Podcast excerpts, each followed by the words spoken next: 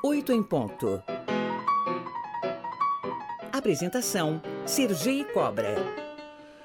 A busca por formas alternativas de transporte, além de ser benéfica para o meio ambiente, também ajuda a desafogar o tráfego intenso das cidades. Eu converso sobre o assunto com a professora do programa de pós-graduação em transportes da Universidade de Brasília, Zuleide Feitosa. Muito bom dia, professora. Seja bem-vinda ao Oito em Ponto. Bom dia, como vai?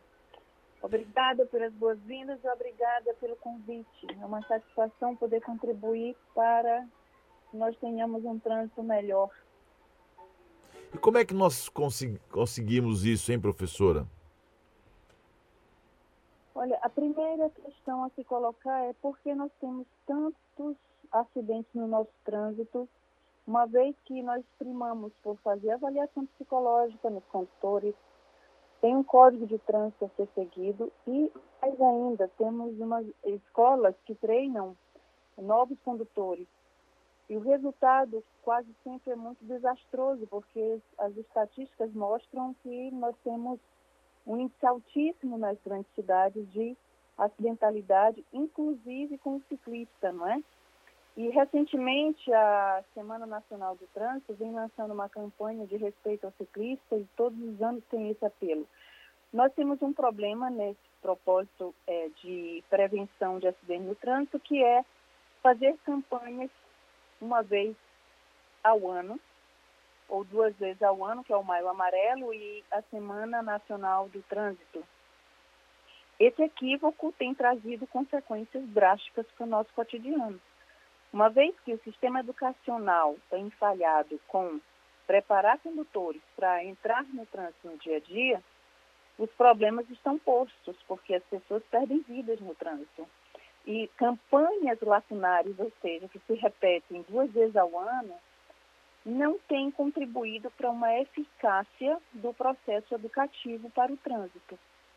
Conscientizar condutores, sejam que, quem forem eles, de veículos automotores ou quem está é, conduzindo uma bicicleta, o pedestre, todos esses atores fazem parte da cena urbana e é cotidiana, é diária, recorrente e todos os dias nós nos defrontamos com os mesmos problemas, acidentes e perda de vidas.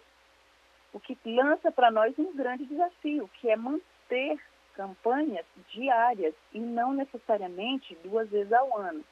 Eu faço parte do Conselho Nacional de Trânsito e uma das minhas críticas, das minhas críticas sobre esse protocolo de intervenção é essa falha entre uma campanha e outra duas vezes ao ano, uma em maio outra em setembro, o que não vem trazendo benefícios significativos, porque nós não temos aí um indicador de diminuição de acidentes. Se tivéssemos algum indicador para dizer que está sendo relevante o que está sendo feito, a crítica cessaria. Mas o que nós temos constatado no dia a dia é que, normalmente, em todas as cidades do Brasil, em maior volume de tráfego, temos um número expressivo de acidentes. A, Aqui em Brasília mesmo é muito comum. Professora, você citou essa acidentalidade, e é óbvio que, em primeiro lugar, são as vidas humanas, as vidas humanas que, que se perdem. Aqui em São Paulo, por exemplo, nós temos por dia, eu não sei nem precisar mais, porque esse número vai cada vez mais aumentando. São inúmeros, dezenas, acho que centenas de acidentes com motos, por exemplo, que não conseguem conviver com os carros.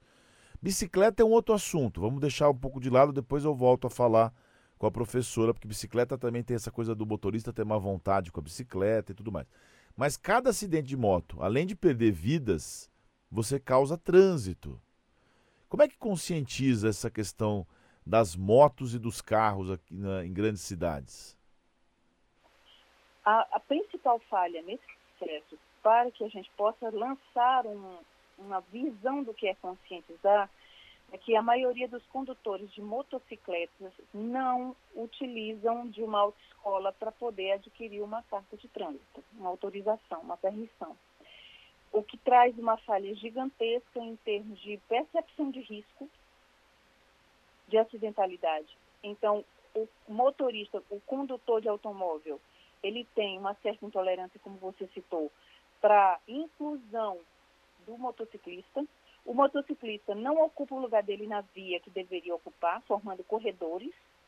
Esses corredores expõem os motociclistas porque eles não são oficiais. Se houvesse uma sinalização de solo e uma sinalização vertical, mostrando que há sim uma faixa que são para os motociclistas, tal qual se faz hoje para os ônibus, os corredores exclusivos, isso diminuiria em muito, e aí a contribuição da infraestrutura. O segundo ponto aqui, se o condutor não obedece essas regras, ele está expondo a vida dele a um alto risco de acidente e de perder a vida. Não aqui, aqui na 23 tanto de... para a intervenção do, da estrutura urbana quanto para a intervenção na educação do condutor. Aqui na 23 de maio, uma, uma avenida aqui em São Paulo, acho que a senhora conhece, né? Sim, conheço tem, São Paulo muito. Tem. É, é porque a senhora está falando de Brasília, não é isso? Sim, tá. Brasília. Porque aqui tem, agora tem uma faixa na 23 de maio, numa parte dela que tem os motoristas, as motos ficam exclusivas. Mas mesmo assim, professora, correm demais. Se alguém tenta ultrapassar, é uma brigaiada, joga a moto. Parece que eles preferem se acidentar do que ter algum tipo de cautela também. Não é possível a situação aqui em São Paulo com, os, com as motos. O que significa isso de alguma maneira? Você está me ouvindo? Estou te ouvindo bem. É que existe uma, um conteúdo chamado agressividade, não é? No trânsito, nós conseguimos enxergar isso com muita facilidade.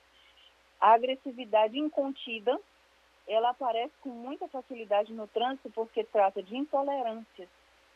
Certas posturas humanas, elas vão para o ambiente do trânsito e o trânsito não é o responsável por este, essa manifestação de, de características de personalidade temos um índice alto de pessoas muito intolerantes, recentemente, inclusive.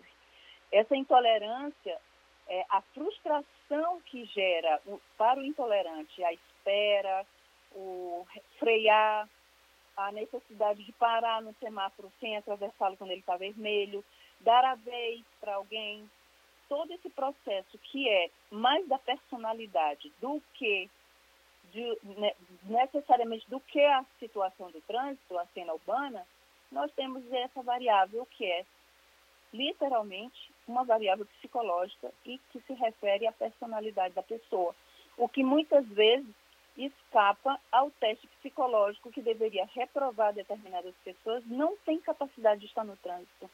É um índice mais relativamente mais baixo, mas tem pessoas que não deveriam estar dirigindo no trânsito no sentido de dirigir um, um, veículo automotor, porque elas não têm capacidade de autocontrole. Se elas não têm capacidade de autocontrole, como que elas vão preservar a sua vida e a dos outros?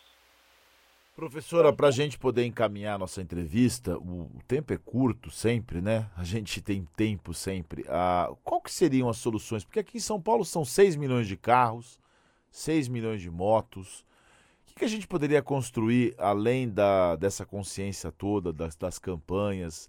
Flexibilidade nos horários das empresas, se é uma boa opção. Rodízio, se é mais rodízio, se é investir em transporte público de qualidade. Como é que é essa, essa equação na sua, na sua visão? Chegamos no ponto. O que nós temos que dar importância incentivar acima de qualquer coisa, é fortalecer, disponibilizar e flexibilizar horários de novos transportes, novas alternativas de transporte, essencialmente o foco no transporte coletivo, público coletivo.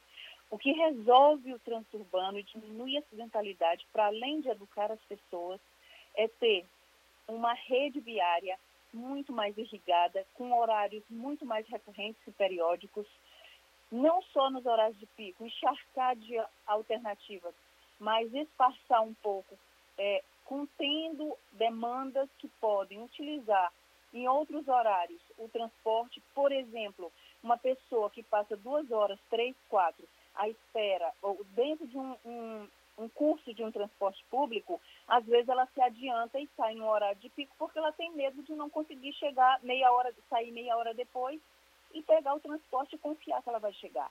Esse problema é uma crise nacional. Nós não temos é, transportes no Brasil que respeitem, nas capitais brasileiras principalmente, com rara exceção, que respeitem o horário do, do, do usuário.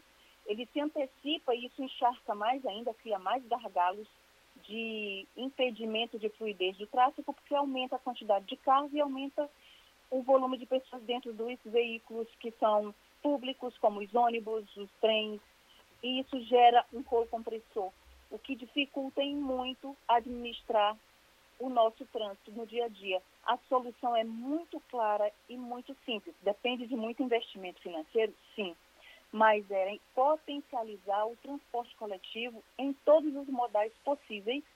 Nós teríamos menor índice de acidente, nós teríamos pessoas tra sendo tratadas com dignidade, trabalhadores, e chegando no seu horário de trabalho. Nós, brasileiros, não conseguimos confiar no transporte coletivo porque ele não é pontual, ele não nos dá essa confiabilidade. Eu tenho essa experiência fora daqui do Brasil e eu sei o quanto a gente pode confiar no transporte coletivo fora da nossa realidade. Na nossa, a gente já tem esse medo de não conseguir cumprir um horário de trabalho, que é o simples, o mínimo exigido. Muito bem. Conversamos ao vivo com a Zuleide Feitosa, professora do programa de pós-graduação em transportes da Universidade de Brasília. Professora, muito obrigado, viu, por sua participação. Uma excelente semana para você. Muito obrigada, um excelente dia.